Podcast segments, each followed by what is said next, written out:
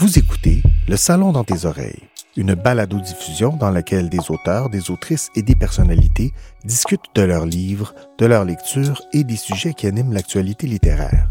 Les enregistrements ont été faits lors du dernier Salon du Livre de Montréal en novembre 2020.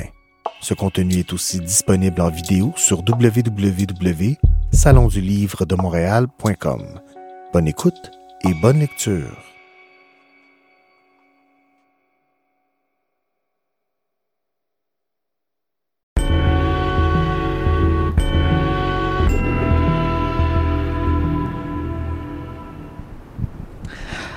Bonsoir, good evening. My name is Malek Yalaoui. Mon nom est Malek Yalaoui, and tonight's panel is going to be a collaboration between Salon du Livre and the Quebec Writers Federation. For over 20 years, the QWF has provided English language programs, services, opportunities, community, and community for aspiring, emerging, and established writers and the wider community. A cornerstone of this work is the QWF Literary Awards, for which each of our panelists here tonight has been shortlisted. Alexandria Haber is an award winning playwright. Her plays have been produced in Montreal, Winnipeg, Calgary, Edmonton, and the UK, and they include Alice and the World We Live in, Mouth to Mouth, On This Day, Life Hereafter, closed for urgent and extraordinary work, game changers, and I Don't Like Mondays and The Water Chronicles. Um, and they've been produced widely from the Centaur Theatre to Montreal Fringe to the White Bear in London, uh, the Imago Theatre, Wildside, Theatre Yes, Game Changers, and Gordy Productions. Radio dramas include The Very Little Girl and Washing Day, both produced by CBC Radio.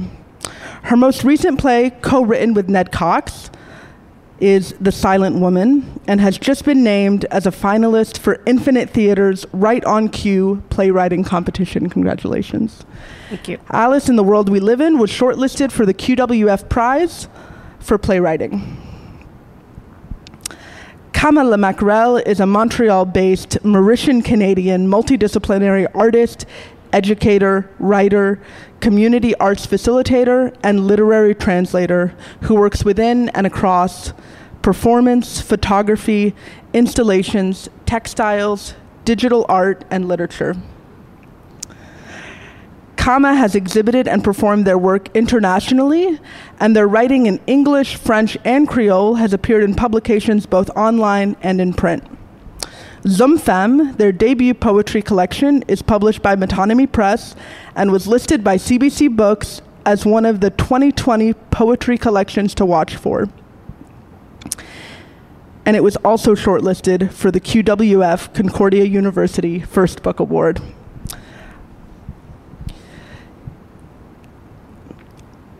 Um, along with, I should say, Yusuf Saadi. Notably, Concordia offers the only BA and MA English language creative writing program in Quebec. As I mentioned, Yusuf Saadi's first collection, Pluviophile, Nightwood Editions, April 2020, was also shortlisted for the QWF Concordia's uh, first book prize. And he previously won the Malahat Review's 2016 Far Horizons Award for Poetry and the 2016 Vallum Chapbook Award. His writing has appeared in literary journals, including Brick, Best Canadian Poetry, Canadian Notes and Queries, ARC, CV2, Grain, and The Puritan. He is also a reader for Watch Your Head. Yusuf holds an MA from the University of Victoria and currently resides in Montreal. And if we had an audience here tonight, that would be the point at which I would ask for a very large round of applause because this is an esteemed panel. So thank you so much for being here. Welcome to each of you, as well as uh, to all of you joining us from home, from the safety of home.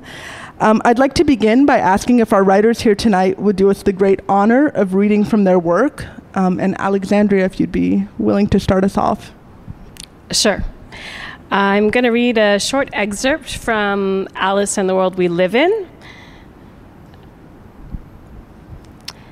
Somewhere near the middle of the very narrow path between Monterosso and Vernazza, I sat down and wept. They called it a trail, the guidebook that Rick Steves did, but this is not a trail. It's not a path either. It's a trail like a New York apartment is spacious, like a teenager tells the truth.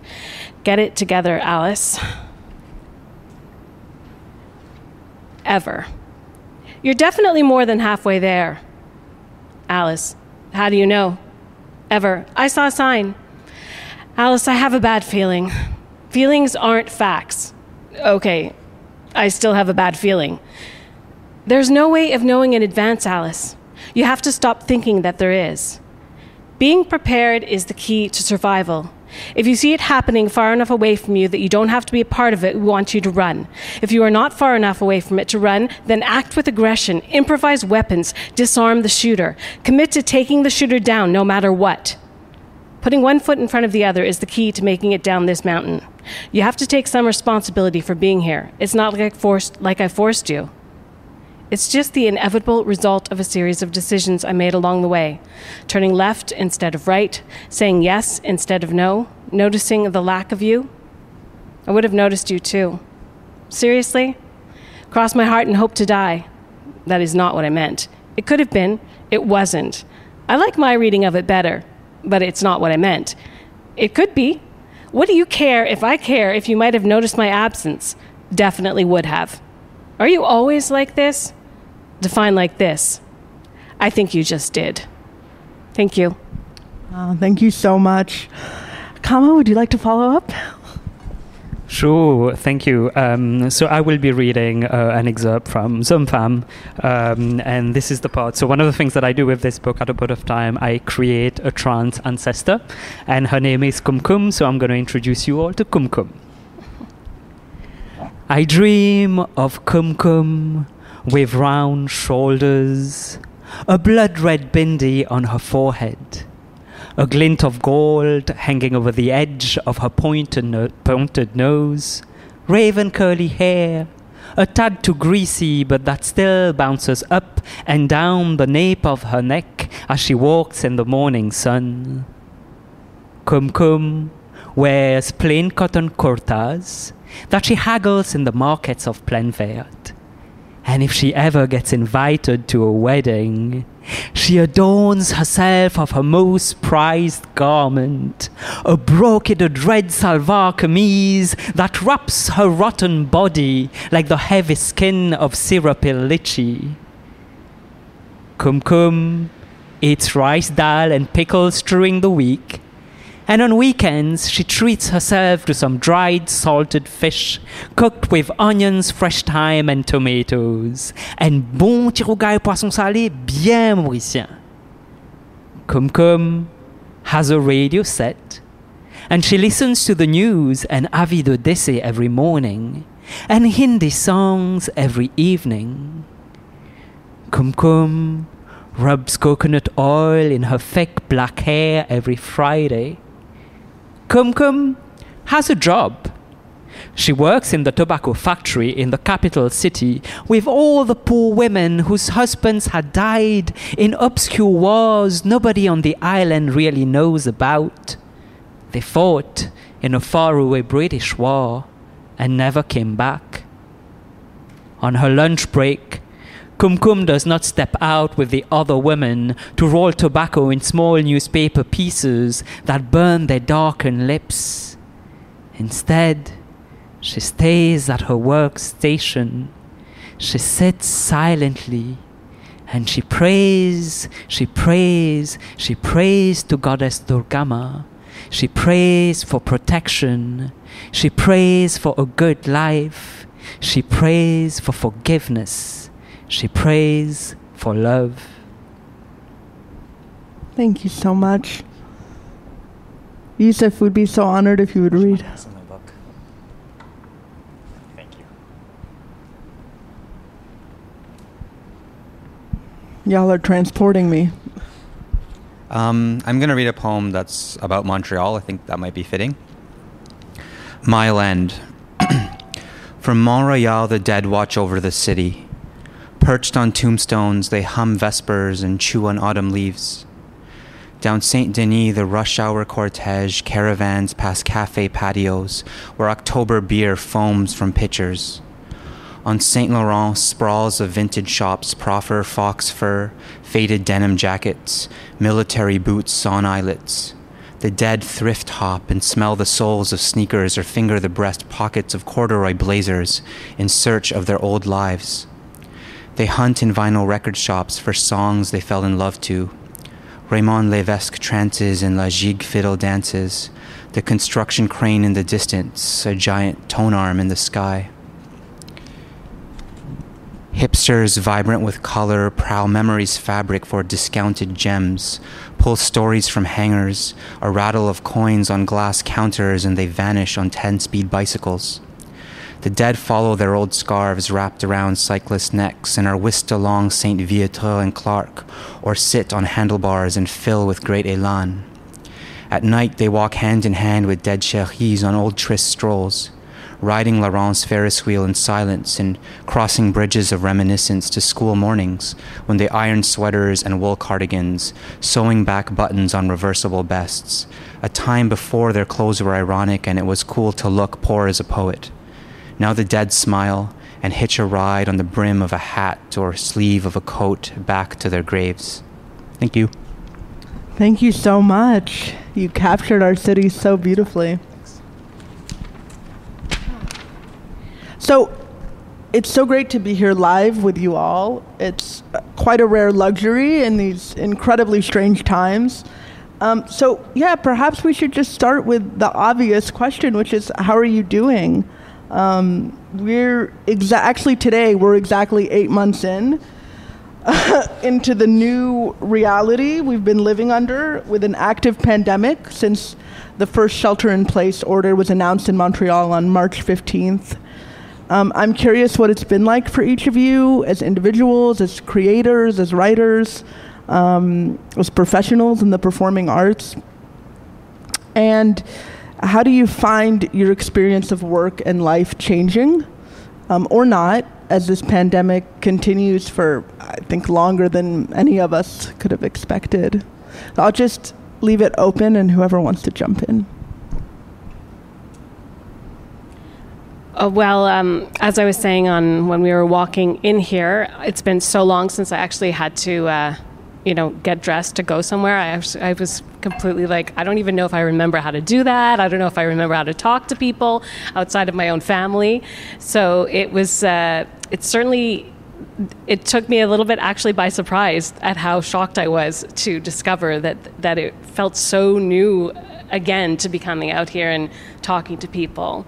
So that was one of the experiences that I realized that I've gotten very used to, I guess. Um, I've gotten very used to the parameters that we're living in now. Like I find myself even in my kitchen with my husband, kind of like keeping the two meter distance, you know. And he's like, you know, we don't have to do that. We're actually allowed to be closer together. So it's amazing, I guess, our capacity to kind of get used to circumstances. Yeah, the new normal that isn't. Yeah. Kama, did you have thoughts? Yeah, um, I mean, surprisingly, I'm doing pretty good at the moment. Like, I'm actually kind of excited to wrap up the year. Um, I mean, of course, like, just like for everybody else, it's been a challenging year. I mean, the particularity for me was that that's the thing, because Femme exists as a book, but it's also a performance. It's a show that I had been working on for the past two years, which was supposed to premiere in April. Uh, and then I think that first moment when the, you know, like when we went into lockdown and I had another national theatre program that I was running for trans women and femmes, like, um, you know, which was the first of its kind in Canada, really, uh, which was supposed to happen in the summer. And then when both of those got cancelled, it was just like really a moment for me of like thinking through, oh, what does it mean? What does it mean to grieve, right? Like for me, I took it as a moment of grief. And interestingly enough, with the show, the show was reprogrammed for October. Uh, a week before the show was due to open, I was in my technical residency, and then uh, the government announced that Montreal was entering the red zone. So, so the show has been cancelled twice this year, right? Like. Uh, but I think there's something for me about um, first of all the need to grieve like you know and asking ourselves like for me i really ask myself humanly as an artist fundamentally as a poet what does that mean for me? Like what is my role in this time right? Because because uh, the pandemic is something very particular because globally we were all living through it right? Like it wasn't an experience of grief that was just mine alone. It was independent of who you were, how rich you were, where you were located in the world, like we were all going through it. And, and it really stayed for me with that notion of, of grieving first and asking myself if the universe is pushing us in whatever direction, like what, what is the universe asking of me personally and what is the universe asking of us collectively, right? And, um, and I think, yeah, and I think that's for, that, that notion for me, I allowed myself to grieve, I feel for months. Like I grieved this project. I wasn't even sure if the book was going to come out. The show was cancelled. All my projects were cancelled, and I was like, okay, I'm just. This is a dark road. I just need to walk it. And maybe I don't know. Maybe I'm now at that point where you know at least that part of the grieving is done. Like I feel like yeah there's a sense of like reinvention and reconnection.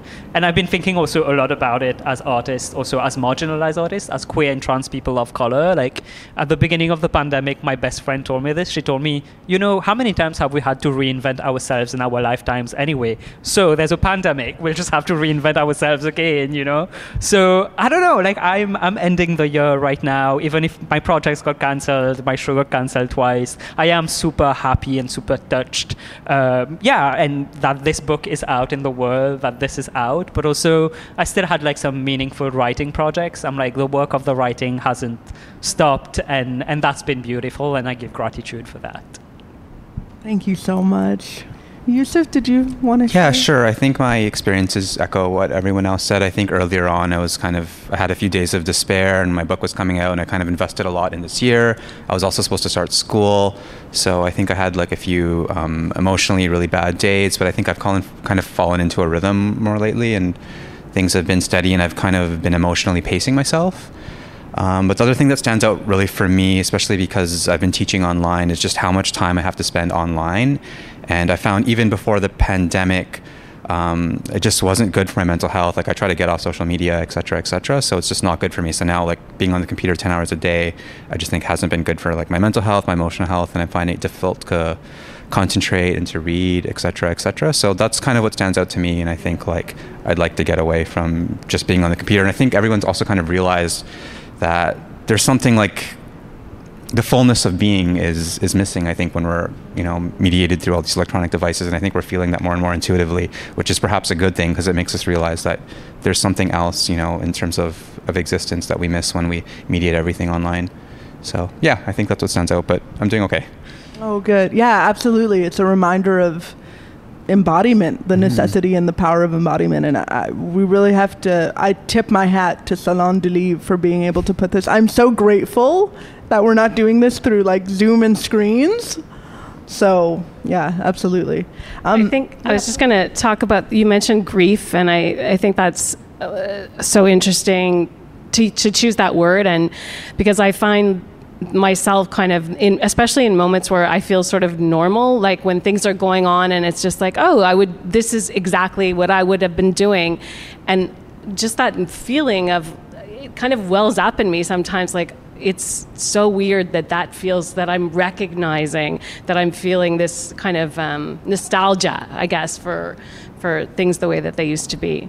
But I think also when you were speaking about the work, I was just interested because that is one thing that in some ways it hasn't changed that much, right? Because I mean, I don't know about you guys, but you know, we spend, uh, I spend a lot of time anyway just sitting in front of my computer writing, right? So that is, has remained, you know, the same as it would have pandemic or no pandemic, but there is something about it that um, it feels a bit different. Yeah.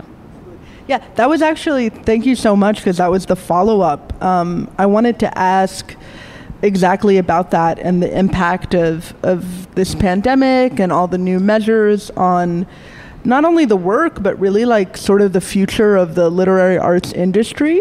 And um, you know, whether in terms of possibilities for touring, Kama, I know you have a virtual cross Canada book tour kicking off on Monday, which is so exciting. So I really want to hear more about that. Um, or if you expect, yeah, collaboration or even creation will look different going forward. And, you know, obviously no one here has a crystal ball, but if you did, what do you think you might see? Yeah. Um, for me, I think like if things go on and we can't attend like large gatherings for a long time, I imagine we'll sort of adjust. Like we'll probably host more things outside, more things in the summer whenever it's possible.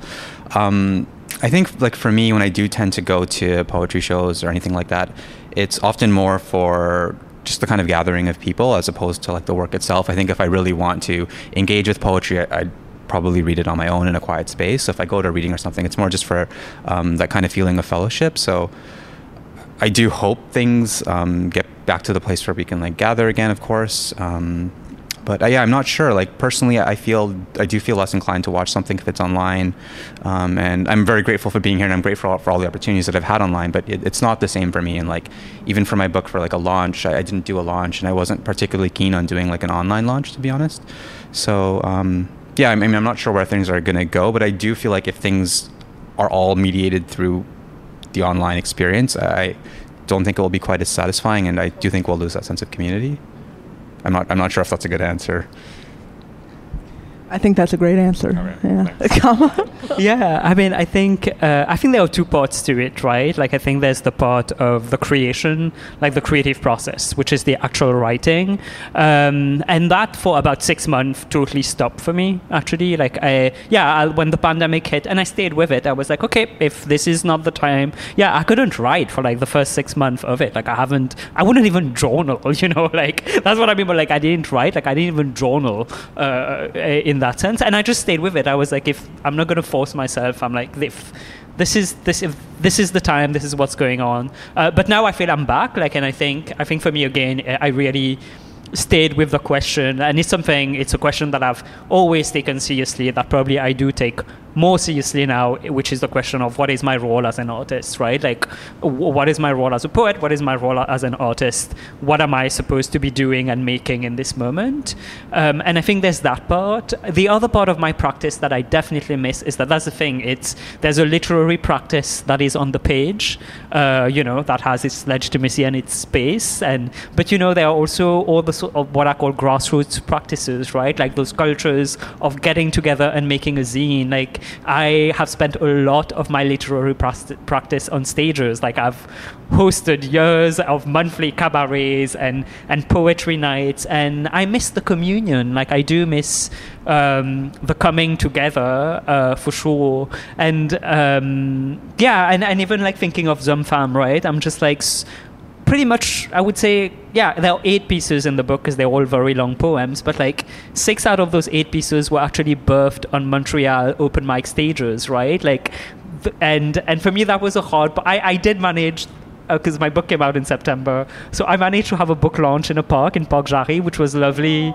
Because for me, there was a, a, way of in which I wanted to give back like you know because i felt like there were audiences that witness those pieces year after year. And finally i was like hey i have an object now. Do you want i really wanted to share that for me to to the specifically to the montreal queer community because uh, yeah because i felt those are the people who've held those stories for years. And that's the reason also why i'm doing the virtual tour because the so that's kicking off on monday. I'm doing a cross canada tour from my living room. You know? Magic. Um, but the reason why I'm doing it is because a lot of those pieces, because they were initially written as spoken word pieces, before I even moved them to, to, to a manuscript. So they were written as separate spoken word pieces that then later on became a manuscript for the stage and then and then became a poetry collection right? Like and um, and yeah i feel like i've, I've met audiences in literary festival uh, festivals, spoken word festivals, like in multiple cities over the past four five years in Canada. And I wanted, for me, when I, I knew the book was coming out, I was very much like, I'm going to go meet those people again and those audiences again. And I'm going to tell them, hey, I have a book now and see what the poetry looks like now. So I was like, because I, I hesitate. I'm also I don't watch a lot of things online, uh, and I yeah I hesitate with the the the practice. Like yeah, I just I don't want to be spending more time at my screen. But with this, I was like. Okay, fine, I'll do it. You know, like I'll, I'll just do this virtual tour. Uh, and I'm only I'm working with mostly organizations um, that I have worked with before, uh, and also for each of the events, I'm meeting a local guest, so a, a local poet from each of the cities. So that's kind of exciting too. I'm meeting Jillian Christmas in Vancouver, Vivek in Calgary, and Edmonton. So that part is exciting because I'm like I can't go, but at least I can meet some people and chat for one hour online. I love that. I, I, I, will be at every event because you and I you and I both come from spoken word, sort of queer Montreal circles. So that's so exciting to gather people. Uh, Alexandria, did you want to jump in? Uh, well, I yeah. I mean, I guess for me, part of it was um, I felt when the pandemic first started and things were happening, I kind of needed to get some control in my life. So I totally understand the feeling of like not being able to write or like kind of being overwhelmed and thinking like what is happening and what are we doing? But i found it was really helpful for me to kind of um, be a really strict with myself and sit down and write every day for an hour just like you know like just kind of get a routine going. And i ended up writing quite a bit.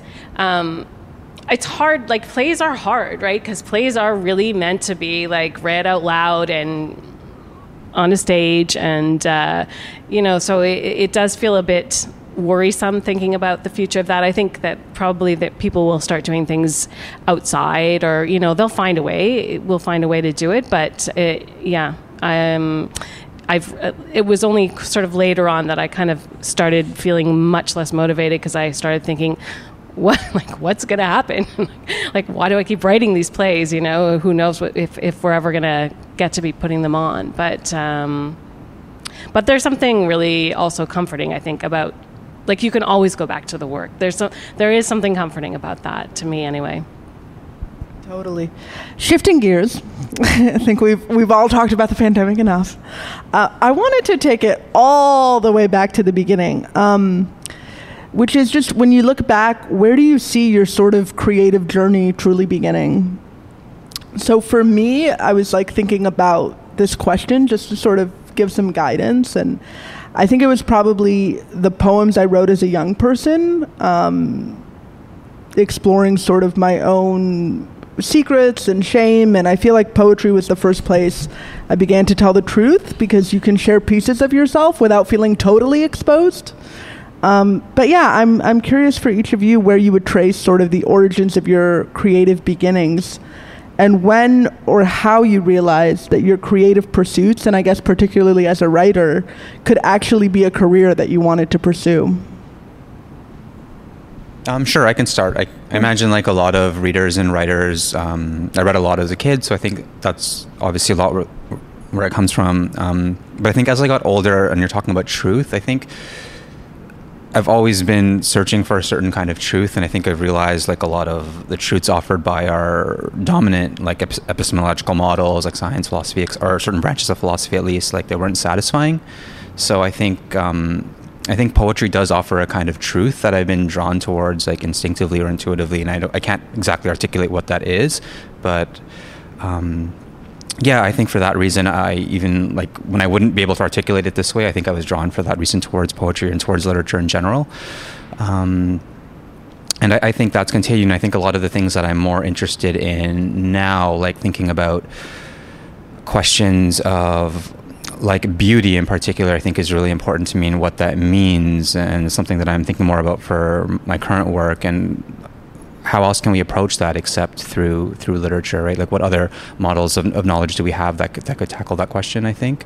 Um, so yeah, I think truth is is a really interesting way of, of thinking about it. But what exactly I mean by truth, I'm not sure. But um, I think that's always been important to me, and it's, it's grown even more. So, if that makes sense. Thank you. Um, I mean, I feel, uh, I feel, I don't know, like it. I, have been thinking a lot of um, yeah, the past little while, this year in particular in my life, and I feel if I went back 20 years and spoke to, fi- like, I feel like 15 year old me dreamt this up, like, dreamt this me now is just, and, and I feel like my entire life has been, yeah, it's like I, that's a feel like I don't feel I was born an artist or whatever, like, I feel I had to fight to uh, find my place as an artist, but also find my voice as an artist. And for me, that's where the, the truth comes into um, into it. I think what I will, yeah, I, I, I, you know, I, I actually didn't grow up in a context where, like, you know, I grew up in a very working class family where I wasn't taken to, to libraries, I wasn't taken to the museums. There were no books for me to read as a kid. I started reading as a teenager, like, I started reading very late. But also, you know, like, being like a little boy who was effeminate, um, like, it's like each time I wanted to make art, like, that was like so frowned upon, right? Like, because the idea was like I was supposed to be with all the other boys outside to play soccer or whatever it is. Um, and it feels like I feel to me now when I look back, now that I have the distance to look back over the past 15 years or so of my life, like I, I feel all of it has been yeah i never thought out like because at this point i am a full-time multidisciplinary artist right? Like but Yes, and you I are. thank you. But i never thought like i felt like all of all of the journey was a battle to get there like and and that was to claim my place because i don't have an art education. I didn't go to art school. Um, you know and a lot of it is self-taught and community taught right? Like i i learned how to sew by watching youtube tutorials. Now i'm a textile artist right? Like that's really how it played out. I you know i went to spoken word nights and i was like i'm gonna write poetry as well. And you know like and it all happened this way. But i feel the part that i also want to talk about for me is um, i felt it was also for me it's very um, intertwined with my trans identity because becoming an artist was also reclaiming my femininity you know like reclaiming the playful femme that i wanted to be as a child but i couldn't be right? Because i didn't fit into gender norms. And i and for me both of those like the truth of who i am also as a trans feminine person uh, and as an artist were actually intertwined. Well, I guess that's why the book is called Zom-fam, right? Which is a Creole term, which means uh, man, woman as one term, like transgender and Mauritian Creole. So, yeah, so I would say the beginning, yeah, it was really the search for the self in that sense, both to become an artist, but also to be to actualize myself in who I am. Thank you so much. Alexandria? Uh, well, I came to playwriting through acting. I was trained as an actor and I um, started acting, and then I had um, children, and my life uh, became a little bit more complicated in terms of uh, the acting world, I guess. And um, I had two, well, I have four children, but I had two very close together, and I started writing when I was um, in between the two, my two first daughters, um, my two daughters, because I only have two daughters, two sons. So, um, and then I found that I it, it felt right for me. I just it, it, I was really drawn to it, and it it came a lot easier to me than I than I expected it to. And I think it was also that being sort of steeped in like domesticity. It sounds like it's so boring, but there's such huge emotions going on in most families almost all of the time. I think there's so much drama in relationships and in, in parenting and in uh, just like our lives are filled with it. Like, you don't know what's going to happen from one second to the next. We don't like we, we sort of think that we do, and we kind of build our lives around this idea that we know how it's going to work, or that if we put these steps into motion, we're going to get there. And it's it's constantly thwarted. Like all of our lives are constantly put in different paths. I mean, and this pandemic is just one example of something that's happened on a larger scale. But so I really wanted to focus on that in writing, and it kind of um, it really shifted my perspective. That is such a profound counter narrative to the I feel like the mainstream story, especially for for women and femme of center folks, which is you're gonna have kids and your life will end. And it's actually like, no, that can be the beginning of the next most profound chapter, not only personally, but in terms of your work. Yeah, I mean, for me, it kind of it put everything into really sharp focus, and also you have to. I mean, and and I think that it actually taught me how to be a writer too, because I got very used to writing in very short periods of time, and because there's, I think, um, it's easy as a writer to be like, oh, it's sunny, I can't write. Oh, it's too cold, I can't write. Oh, I write better in rainy weather. Oh, I like it's really easy to do that. We all do that. But you know, when you have like really strict parameters in your life that are just like uh, the baby has to get up at this time, uh, you have to put food on the table for, you know, like you sort of start to see, okay, it's it doesn't have to be a magical time. It just has to be the time that you have. Yeah, absolutely. It reminds me of something I heard Toni Morrison say once, which is I decided, you know what I'm going to say. Yeah. I just decided that the only two things I had to do were be a mother and write. And anything that wasn't those two things got cut out. So it's, yeah, it's a good question of like, what would those things be for each of us in our lives? Yeah, I think the part that I was thinking about is also how she said that she wrote The Bluest Eye, her first novel, on stolen time, in the sense like she would wait for her kids to go to sleep. Right. And then at night, like she would wake up at night and then write at night, right? Like, and yeah. And she had a full time job at Random House, and they didn't even know she was a writer until I think her, her boss saw her book uh, published in a store was like, isn't that the, the woman from the Scholastic division? So that's really inspiring as well. Okay, but it's not a panel about Toni Morrison. But it could I be. love her. It should be, frankly, but no. Um, so let's turn to the works that bring you here tonight. So Alice in the World We Live In, Zom-fam, and Pluviophile. Um, I wanted to ask about context and origins. So, where did this work begin? How did the original idea or the inspiration take shape? And what was really your intention for the piece when you began? And did that change, or was it the constant throughout? I can jump Yeah, in please. first this time, sure. I mean, I've kind of touched on this already. I mean, that's it, because Zom-fam has been like on such a journey as a multidisciplinary piece, not only as a as a poetry collection. So it started off as separate spoken word pieces. I didn't know there was a book there. I didn't know there was a story even. They were separate spoken word pieces that uh, I had written, and sometime around 2016, I remember that I, I, I just put a one woman show together that I had toured with just a bunch of my spoken word poems that I put together, gave it a title, toured, because I wanted to tour. And I remember coming back, and it was almost like the work was speaking back to me, and the work was telling me, hey, hey, hey, there's a storyline here. Can you see? You need to develop it. And that was the first time, like, I really felt like the words were like speaking back to me, and I was like, you are telling me something right now, and I'm going to follow that lead. And and I developed it first for the stage, right? Like, so then I reworked all the pieces, write, wrote like three new pieces. Like I reworked everything and I wrote it for the stage first.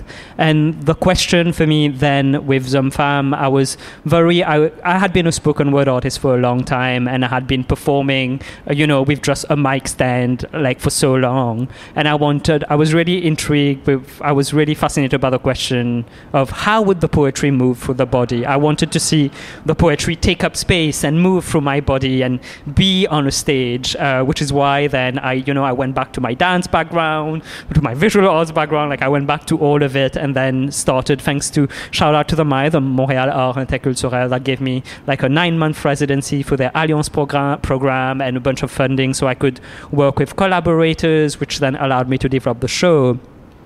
And it's only about a year into the process of developing the show that I signed the publishing contract. so then there was the other question of like, what do I do with this work now? Because it needs to become a book. And one of the things that I did with the book actually is I really wanted to bring my performance practice in the book. So when I redrafted it as a poetry collection, I really thought of the text as the body of the text performing on the page. Uh, because the text, if you look at the book, actually, the, the text is laid out and actually guides guides the reading almost. And for me yeah so then there was the idea of i wanted the, the text the body of the text to perform in the same ways well in different ways but in the same ways that my body also performs across the stage. Uh, and then it took that that version uh, uh, on the page. And the funny thing about Zom-fam now is uh, um, so you know the pandemic hit we went you know into lockdown the show got cancelled. So the canada arts council launched the you know there was an obsession with digital art right? Like everybody makes make digital art that's going to save your life which i was very critical of still i'm critical of but the canada arts council had the digital original art grant for mostly projects that have been cancelled and i had never done video work before but i was like listen my show has been cancelled.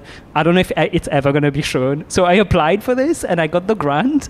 So now i'm making a series of video installations based on the poetry uh, which is pretty exciting because it's a new medium for me and i love like learning new skills. But um, so yeah the life of this it's not just a book right like it's it's a work uh, that has moved through disciplines over time uh, so that's been that's been the story of of Zom-fam and uh, yeah I love that you guys are growing up together. That's pretty wonderful. much Yusuf, do you want to jump in? Uh, sure. Um, I think the earliest poems in my book started when I was doing my uh, undergrad in creative writing at York University. So there's a few poems in there I think that were part of my last um, my project in my final year, they were probably like five five lines long at that point. I think Sura, which is the longest poem in uh, that collection, and ended up being like three pages, but it started out just as five lines. So it just grew like maybe over four or five years, um, where I just kept on continually working on it. Um, yeah, so I think for me, my poems, like as Kama was saying, there's something like where they start talking to you and they're they're kind of leading you in places, and I kind of felt that with my own poetry. So I think like the poems are kind of individually conceived. I didn't have like a grander project of how I wanted everything to work. So it's a little bit of a mishmash of just everything that I've been working on. But I kind of like that sense where the poem is a complete blank space. You don't need to have a conversation with like other poems necessarily. There seems to be to me a kind of freedom in that. And I find like once a poem starts intuitively feeling right and it's pulling you in a certain place, it starts like feeling it starts giving off a sense of completeness once you know you're kind of reached the end. I'm not sure if you have similar experiences with your own work but um, yeah there's like a sense of fulfillment that i get from that when it feels like it's really complete and i can only change maybe one word or two words. And i keep changing it back and forth and i know like it's so close to being done. So yeah i think i tend to conceive of my poems as kind of like completely independent pieces um, so yeah, I'm not sure if that re- really answers the question very well. Again, and as you can probably tell, I'm, I'm, quite awkward. I'm kind of introverted. I've always been that way. So I think um, writing has always been that kind of outlet for me, um, and it helps me think and kind of slow down. Um, I find as well. Like I often feel just things are moving too fast, um, and that's maybe why I was talking about just like being online. And I feel like it's very difficult for me to find like a headspace to think, to concentrate, to read. And writing's always been that outlet for me. So um, yeah. Thank you. Yeah, the words coming to mind are emergent and ephemeral. yeah, sure. I'll take that. Not sure what to make of that. You'll take that, yeah. Okay. Um, Alexandria. Uh, so I started writing Alice. Um, originally, it was uh, a much larger a larger play. When it uh, was produced at Centaur, it was it's a two hander. Um, Alice and her husband Ever, um, who's dead there you go. Spoiler alert, he's dead. But it's not really about him being dead. It's about him, her letting go of him. Anyway, but uh, when I began writing it, it was a much bigger play. There was a lot of characters, and I was thinking a lot. It sort of was a response to this the idea of fear in our world and how that has changed a lot due to a lot of like you know these random terrorist attacks and vans driving in the middle of the streets and things that we've gotten used to happening, but that really have just been uh, common in the past few years, you know, um, and the fact that you know now kids are just so used to this idea of like going to school and they're you know potentially being uh, shut down or you know that they'll have to what's it called um, that they do those. Uh, I'm losing the words, you know. Um, Ah. The lockdown drills? Yeah, like the drills. Yeah. Oh, like the active shooter drill. Yeah, like yeah, that's a thing. I can see why you would forget that. That's really intense. Yeah. Yeah. yeah. So, so that was originally kind of the the, the idea of the the play was kind of a response to fear in the world. And i wanted to make it more specific. So it was really about this woman's fear of well the reason that she's she decides to go on this trip. Her husband's died, and they're supposed to go on a trip for her anniversary for their anniversary, and they she decides she's going to take the trip, and it's a trip into Italy, and there's a mountain path in Italy that she goes on, and then she just becomes overwhelmed with vertigo. She can't, and she can't keep moving forward, and so she's stuck there. And then her husband kind of appears to her. So it was the idea of overcoming her fear in a very um, sort of a metaphorical way, but in also an actual physical way. Um, so yeah, I guess that's where it started, and she gets to the other side of the mountain eventually. I love that. Thank you. Yeah, it's this the whole time, just this millennium. Already 20 years in has been insane. If you think it's starting with 9 11 and then the financial crisis and then obviously this pandemic i mean it's it's an insane event every 10 years that we've never had before along with like all the things that happen in between so i'm glad there's work that's helping us cope yeah for sure um, okay i think we only probably have time for one more question because i do want to leave time for i'm getting some great audience questions on the ipad So I came with like 11 questions. so let me just look at what's left here and see what would be a good place to sort of wrap on before we go to audience questions.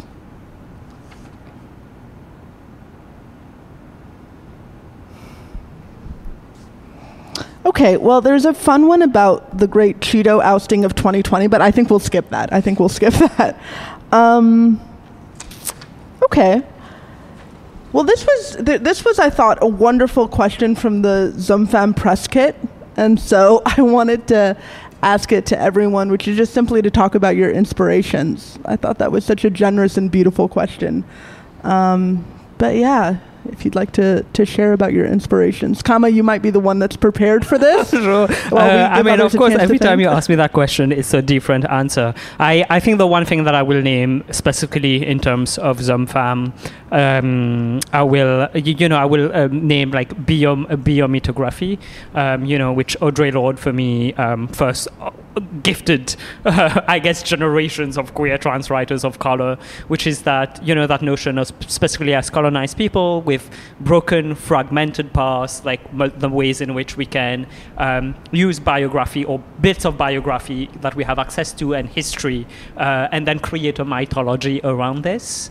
Um, and and I think that's something that has been very influential for me uh, in my practice. I mean, that's what I do with Zom-fam as well. I create like a, a whole Mauritian mythology that starts with the birth of the child, and then there's the coming of age story, and it's full of of magic in in multiple ways. Of like it's really grounded in like spirituality um, and prayer and, and and divine intervention and stuff like that. So I think that was definitely. Um, and influence. Uh, but otherwise, I'll quickly mention a couple of uh, inspirations in terms of like nice things that I've read, nice things that I've read this year. Uh, I recommend uh, one of the most fascinating books that I've read this year is by Hazel Jane Plett, Little Blue Encyclopedia for Vivian, uh, which is a fascinating, fascinating novel because I feel we, all, we we talk so much about like new genres and writing a new genre, and let's be real, there's never a new genre, right? Like we've all it's just like experimental things that you do in the MFA. Like I'm like I don't know, but um, this novel is pretty particular because it's written like an encyclopedia, so it's alphabetical,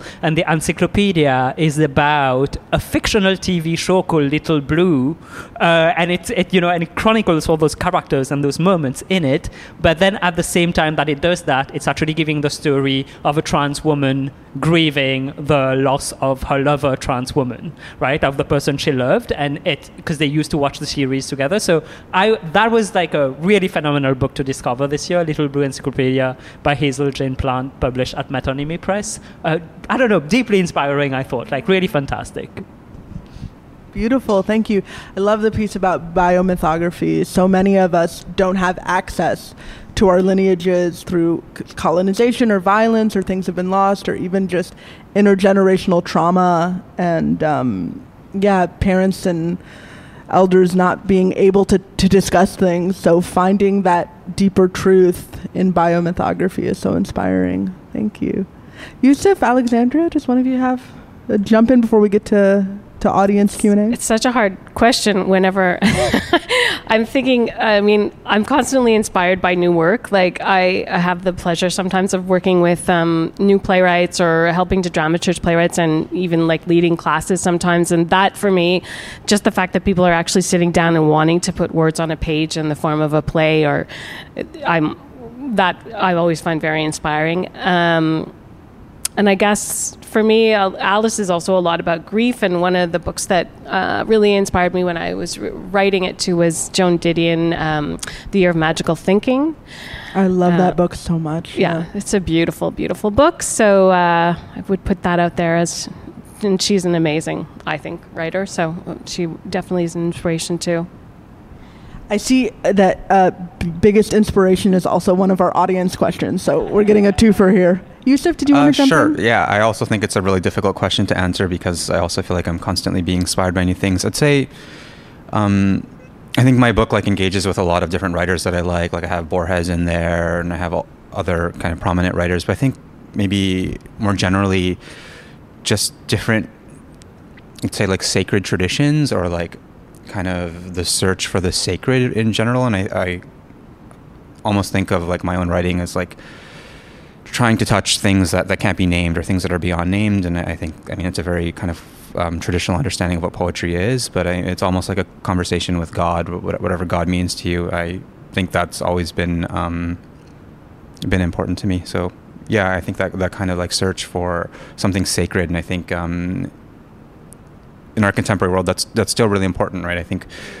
Um, do we do we believe in anything sacred anymore? Like, is uh, and yeah, if we do, what, what is that? What does that look like? And I think thinking about like you know again all these kind of traditional tropes of poetry like what is beauty how does beauty relate to the sacred and those kinds of like larger questions those are all important to me i mean it's kind of cliche to talk about but um, i think that's yeah that's always been important to me so i think I tend to read more fiction, but like the writer I always come back to is Rilke. I think he, he's uh, really lovely, and I, like there, there's this kind of patience to him, um, where it doesn't seem to be. Yeah, he just he's waiting for, for the poetry to come, and he's always just like uh, waiting for you to become who you need to be to write the poem. And I like this kind of um, this this patience and this uh, desire to to speak to something beyond yourself.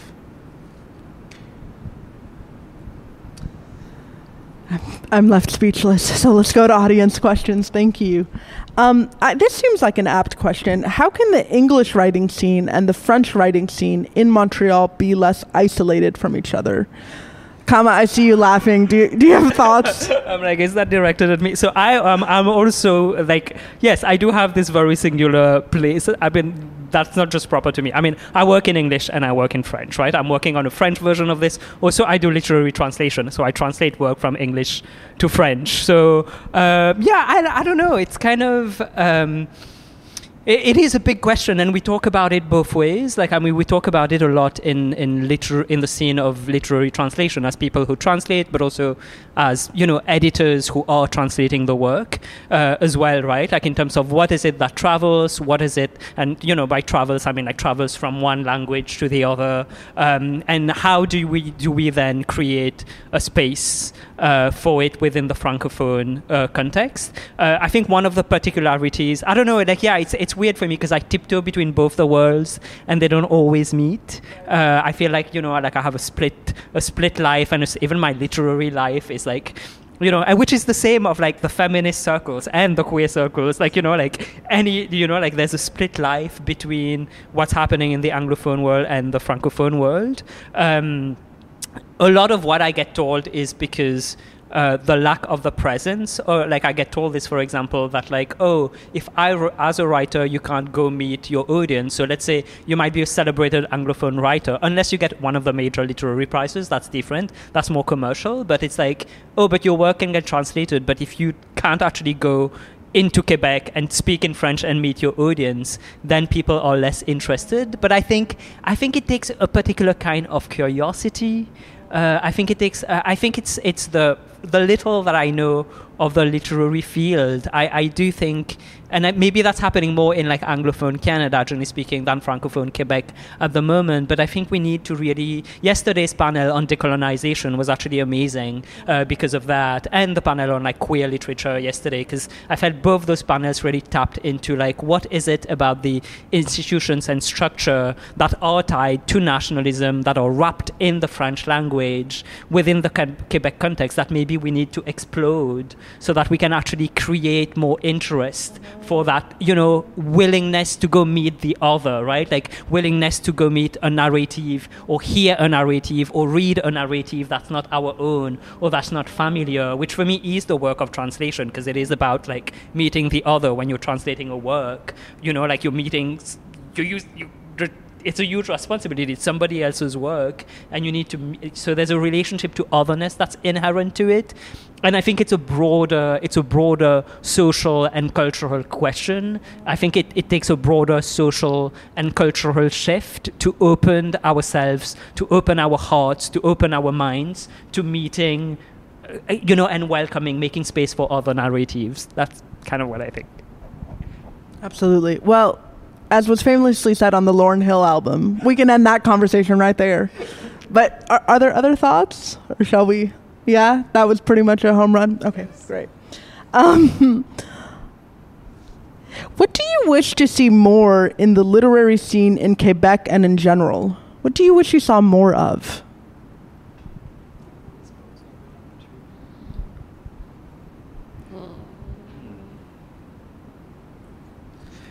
I can jump to uh, Yusuf. Um, no, go ahead.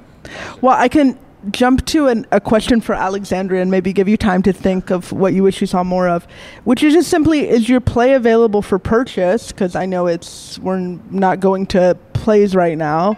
Um, and whether it is or not, how do you feel about people reading a play as opposed to seeing it performed? That was a question from Lori from the QWF that I really wanted to hear your answer on.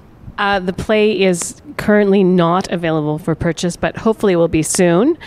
Um, how, reading a play, like, do you mean like reading it as you would read, like, open a play and read it? Like yeah, treating yeah. it like a book. Yeah.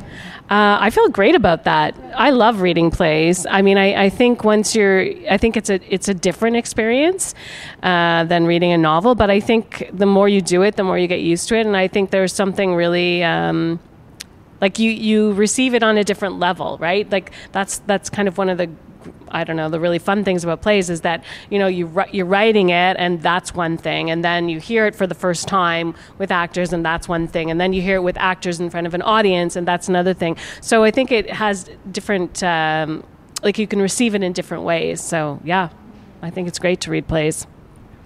Amazing. Those are some of my favorite experiences as a young actress and taking high school drama classes is reading the plays. So that's great to hear.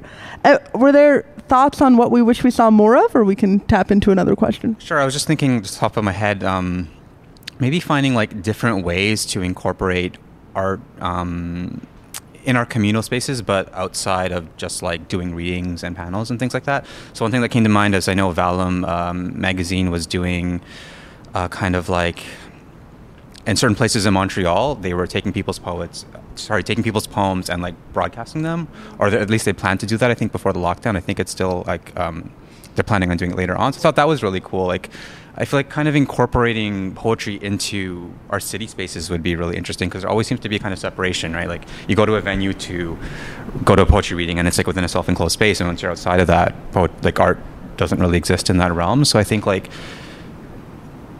yeah, kind of incorporating art back into like the very fabric of our society, where it's not like something that you see independent. It, it's not like this thing that has to be quantified that you have to go to a store to. Yusuf, I'm going to jump in because I'm getting a note to please hold the mic closer. Oh, sorry. we want to catch every word. Sorry, yeah, just just kind of um, incorporating it into our into our lives in some way, where it's not this separate sphere that you kind of have to hop through both physically and mentally to to experience. Because I think art should be kind of fundamental to, to life, right? And for various reasons, as I said, like I think art's been commodified in all these ways that completely separates us from it, right? Um, Absolutely. Kama? Yeah, and I will uh, kind of like hop onto this. I, I do think for me, one of the things that I think about is not so much what I want, like what I want to see is also a dismantling of the institutions, like in the ways in which, you know, yeah, like there's, um, literary production right? Like it is framed within like particular institutions which include the funding bodies and and and and that's what's valued right? Like that's what valued in terms of like this object that has you know that has has not been self-published right? Like and and that and and I think there's like the cult cultures of open mics of zines. I'm thinking of like La Poésie Partout for example which is a francophone collective that like does poetry everywhere as the title say uh, you know as their name says. And I think there are also a lot of those initiatives. And I think I would love for me yeah exactly to see uh, those more valorized you know like that we create more space and consider them as valid literary art right like 'cause there's a sense of like oh it's just it's like your book that has been published is you know like that is like you know and and that then i think that takes away the stronghold of the institutions as well i think we need to dismantle the institutions a little bit democratize. That's actually a great um, segue to a question from Audrey M, which is what does success in writing mean to you? What does success in writing mean to you? I see we have only two minutes left, so I'm going to make this very short. Uh, for me, um, you know, when when my book came out, uh, w- when the first copy was printed, I uh, stayed one Sunday. I stayed in bed and I read it from cover to cover, and I wanted to read it not as the person who wrote it, but as the person, as somebody who loves poetry. Um, and uh, and I asked myself, is this the poetry that I dreamt of? And I was like, yeah. And I was like, that's what success is to me: writing the poetry that I dream of. Yeah, just to echo that, I think um, when my book came out, I also had all these expectations of things I wanted to do. I wanted to do a launch, like very superficial things, but I think things that you think of like when you're going to publish your first book, go into a bookstore, etc., and see your book there. Um, and I think the whole pandemic experience has got me reconsidering, like why, or at least thinking about again why write in the first place. And I think it's taught me just to be really patient. I think that's one thing that um, I've learned both from the pandemic experience and also publishing my first book, like if I could kind of go back and give myself advice, I would say, you know, be patient with your book, be patient with your writing. There's no pressure to kind of publish out there. And I think it's in the long run, like it would be better to publish one great poem in your lifetime than to publish a hundred good ones, you know? So I think that's something that I, I try to keep in mind just to, to let it, I don't know. Yeah. Thank you. Alexandra, we have 47 seconds if you have a final thought. No pressure, no pressure. uh, I would just say uh, success uh, for writing. I, I would agree. I, I love the idea of, of writing the poem that you wanted to write and being patient with yourself and feeling like I love that, that you like just sat in the bed and were like, I'm reading this from cover to cover. Yeah, I think that's amazing. Um, I think it's, yeah, I think that part of it for me is to just accept what you're doing to be happy with it. I think that it's so hard. We're constantly like, you know, it's it's not good enough, it's not enough, and if you're not getting published or you're not getting produced or you know, but I think sometimes it's it's uh, you feel successful if you're sitting down and going, okay, I did it. I, I wrote a good scene. Thank you so much to our panelists. Thank you, Salon du Livre and QWF.